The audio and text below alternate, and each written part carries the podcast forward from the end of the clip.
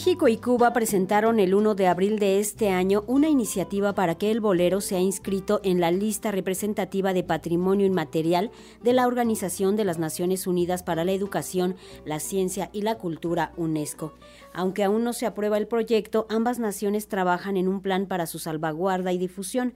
Para darnos más acerca, para darnos más detalles acerca de esta iniciativa y de cuándo se podrá conocer la resolución de la UNESCO, hoy saludo con gusto a Silvia Olvera, quien coordina junto con Cecilia Margaona los 22 proyectos del plan de salvaguardia entregado a la UNESCO con el expediente Bolero, Identidad, Emoción y Poesía Hecho Canción. Ella es consultora en temas de patrimonio cultural inmaterial y ya la tenemos en la línea. Hola, ¿cómo estás, Silvia? Buen día. Silvia Olvera. ¿Qué tal, Verónica? Buen día. Ha sido un largo camino esto de que el bolero sea reconocido por la UNESCO y está ya muy, ahora sí que encaminado el proyecto, estamos ya muy cerca de ello. Así es, este, tendremos resultados entre el 4 y el 9 de diciembre de este año y pues efectivamente es un proyecto que hemos venido trabajando desde hace ya varios años junto con Cuba y nosotros en el Instituto Bolero México pues emprendemos también junto con Cuba las acciones para el plan de salvaguardia, que son muchas actividades como talleres, seminarios, encuentros de reflexión y nuestras tardes de bolero. Nos gustaría que le comentaras al auditorio acerca de la historia del bolero en nuestro país, cómo llegó y cómo lo abrazamos y todavía nos apapachamos con el bolero.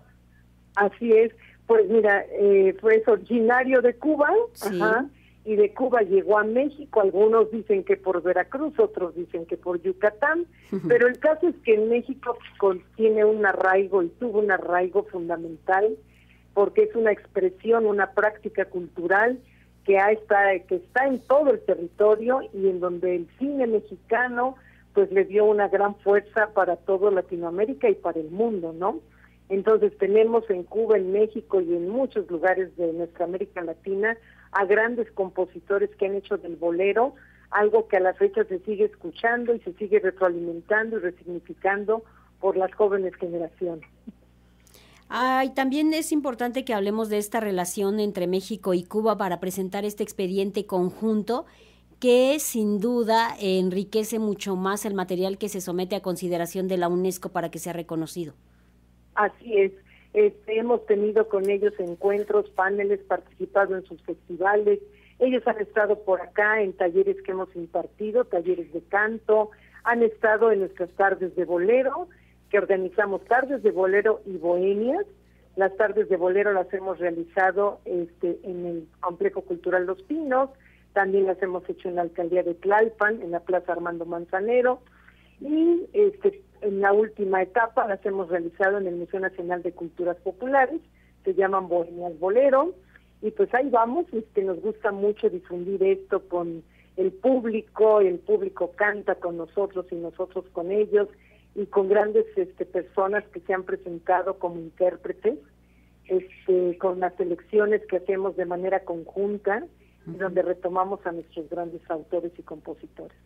Silvia, tenemos también en la línea a Víctor Hugo Segura, quien estudió en la Escuela de Iniciación Artística de Limbal, descubrió el amor por el bolero romántico cuando tenía 17 años y actualmente es la primera voz de los dandies. Buenos días, Víctor Hugo. Hola, buenos días. Claudia, qué gusto poderle saludar, también a Silvia, que linda mañana nos favorece para poderle dar este realce en este bellísimo espacio de Radio Educación. Si alguien sabe de boleros son los dandis. Eh, sí, eh, pues ya son 76 años de historia romántica, una trayectoria bastante larga que ha sido meramente por los eh, el bolero romántico, la música romántica, el bolero mexicano, y que se dio justamente en una época en donde los tríos de México se dieron a conocer en todo el mundo. Nos gustaría que nos hablara acerca de la presencia del bolero en, por ejemplo, en la Ciudad de México y también al interior de la República Mexicana. ¿Qué impacto tiene y cuál es la población que sigue al bolero? Eh, pues es muy interesante el hecho de saber que el bolero mexicano eh, desde la Ciudad de México se puede decir que fue eh, parte muy importante porque de aquí surgieron en la Ciudad de México en la época de los 50 en una gran cosmopolita, eh, donde la modernidad entonces contrastaba con las serenatas, las guitarras, porque los grandes tríos se formaron en su mayoría en la Ciudad de México. Tal fue el caso de los Dandies, que fue, eh, fue este, conformada por cuatro eh, eh, elementos que se reunían en la colonia en eh, la Escuadrón 201 en Iztapalapa, con un sueño que se logró a través de la primera firma con la empresa disquera RCA Víctor y con el primer éxito que fue Gema. Y obviamente de ahí pues viajó todo, se escuchó en la radio en menos de una semana Gema, ya como el primer éxito, pero estaba fuertemente competido toda la radio con todos los muchos tríos y varios intérpretes de bolero. Era su apogeo. Eh, vamos un poco con Silvia Olvera. Silvia, ¿qué tiene el bolero que atrae al público y, e inmediatamente uno se identifica con él?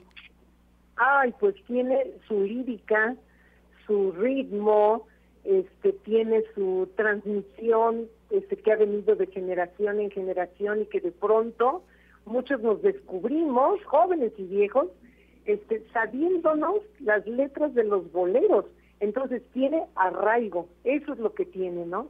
Y tiene esta manera de interpretarse que realmente está muy, muy bien hecho por jóvenes generaciones como los Dandis, como otro grupo que por ahí ha estado con nosotros, que son los herederos del bolero, como jovencitas que están como Andá, como Saralá, que tienen, no sé, alrededor de los 25 años, ¿no?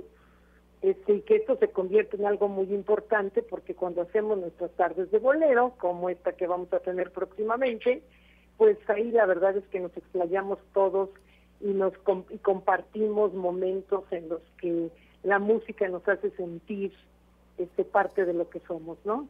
Pues hay que invitar al público al que asista a esta presentación, Silvia Víctor Hugo.